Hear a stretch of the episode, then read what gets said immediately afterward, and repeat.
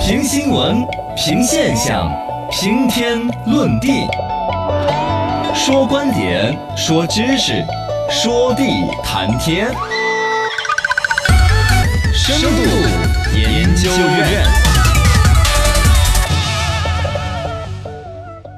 欢迎来到我们的深度研究院，我是今日轮值研究员小刚刚。嗯，哎，你把我整个声音这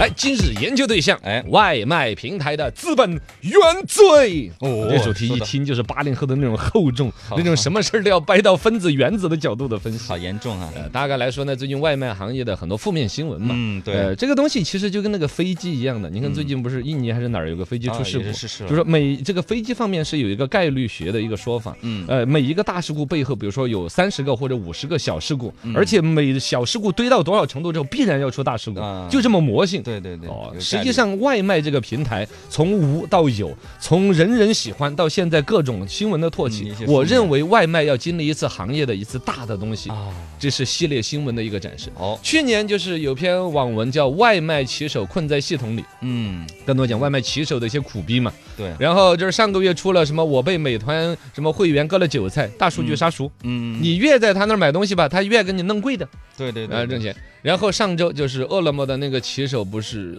配送途中人不在了吗？人不在了，喂，人都死了嗯啊，还因为有四个订单没有完成还罚了款。罚款，这个平台的本身管理和就是肯定它不是这样子做，但它的系统的那种刚性对，让人觉得何其冷没有血。人情，反正后来说赔偿不赔偿，来来后来从两两千块嗯，后来变成什么几六十块万，啊六十万。啊，反正就是就是这么一说吧，包括后来还在出新闻说，有人到美团去上班，美团的那边的关联的这个招聘的公司对说劳你要公司放弃社保，嗯，你对多老土的一个边远的一个小厂子，嗯对于社保来说，国家都管得多严，对而美团一度进军过互联网体量最大的企业的，嗯，在社保这样一些基层逻辑上面在打着擦边球，而且由此有网友就真正的行家哈一翻出来他这个企业的瑕疵，皮皮皆是。嗨哎呀，那我们来听一下，第一个来说，从商家的角度来讲，平台的扣点区别对待，这就明显不公平，嗯是嗯而且这跟我们现在说的就是要什么二选一啊、垄断呐、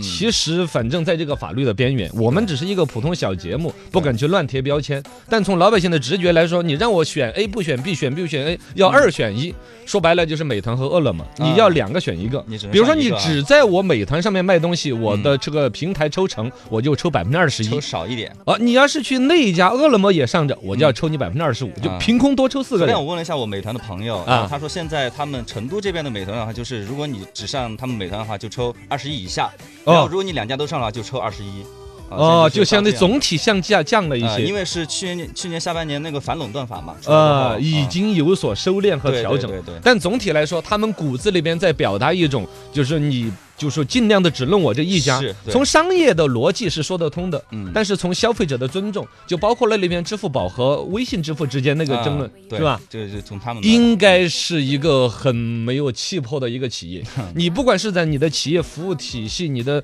质量提升、性价比，让消费者自由的选择权，不管让商家端的自由选择权，对显得太不高逼格了。第二一个就是所谓的饿了么啊，包括美团了，他们整个这套生态看似让消费者吃饭好像更便捷了嗯更方，便了看似让商家揽了更多的单子了嗯，但其实好像两端开始都叫苦了。哦消费者拿东西越来越贵了嘛，啊对对对，多近多远远的开始配餐都收了几块钱了嘛。哎是是是，而且外卖小哥说，其实那几块钱也说的是配餐费，其实外卖小哥没有得到对的。也没进我口袋。你再看老板那一边，嗯也不见得有几个挣了钱的是啊，而且平台还让我们一直搞优惠活动，啊，以至于最终导致了说有一些劣币淘汰良币的现象。嗯就是餐馆越是良心商家的好食材、好烹饪，对，反而可能生意做不好，没有利润，嗯，反而就是那种黑作坊。可以做饭租一个小区写字小区啊，对什么对写字对楼也啊卖得很，便宜一个的那偏种僻小巷子里边，一个哦完全都没有人去的一个苍蝇馆子是，哇，每天送几万份的餐出来，对啊食品卫生啊，检查检验了、各种说不清楚。嗯其中如果说在这个里边真正活得还比较正能量的，可能就是有规模效应的大型连锁，呃，对对对对，是肯德基啊，呃，可能麦当劳必胜客啊必胜之类的，它快规餐性模质效的应上面把成本是吧？乡村鸡啊能控制这些都到卖得哦哦，对，而且它利润也还保留得了，嗯因为我的批量采购就做得到这个空间。是另外一类就是纯靠薄利多销，薄到就无不合理的，就是我刚才说的那种黑作坊，嗯尤其他做的那种尽量能够不开火就不开火的拌饭那一类的，啊，有拿个电饭煲就整饭，对，然后热其一他下就行了，我热一下就行了。包括卖的菜都是那种工厂化生产的，包装嗯一袋一袋的挤进去，对对对，嘚当嘚当一挤，对哦像蛋包饭、什么拌饭、什么烤肉嗯饭。卖的超便宜，十多块钱一份哎，啊典型的就是那种死了厨师都能够活得 起，这是那样子的。啊高技术含量，毫无这种含量，嘎、然后你只要不是这两点，要么就极其低，要么就极其高，其他的在美团和饿了么的生态当中都是极其的艰难的生存。哎呀，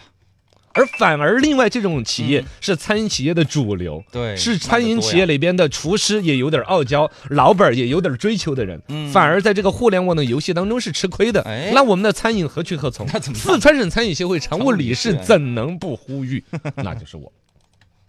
从骑手的角度，我们再来说这个生意它的问题。嗯，一个是骑手天天跟狗撵着一样的，对，是吧骑？看着就不摩托人性。对，到处飙，后来他们推出来了延时送达，嗯说让消费者宽容 一下，能够点一下迟送五分钟啊。说我呸，让我消费者给了买钱单呢。嘛对 呀，也就各种诟病。你看他已经悄悄下线了这个嗯送延迟送达了嘛，对对是吧对对然后买保险，啊这个刚才还说新闻有出现有个别地方在招聘员工的时候，让人家自动放放弃弃社保。对，我什么？我谁想要放弃啊？对啊，这是我们的权益啊，对呀、然后反正这个逻辑里边有一些他法务上隔绝得了的，嗯但是在道德层面，可能我们可以大肆的唾弃的。对因为我就是美团的重度用户，我吃了你那么多东西，你都不跟人家小哥稍微的弄一样，让我来关心小哥。哎呀，尤其这一次饿了么还出个事儿，嗯一个姓韩的一个外卖小哥就送餐途中不是猝死猝吗？死，对对对对，然后平台可能也是就没有足够高层的关注，纯粹是底层的一个配送站怎么样，老板儿也没什么钱。嗯先说出来的是我我我们是没有责任的，我们法务方面完全隔 绝了的。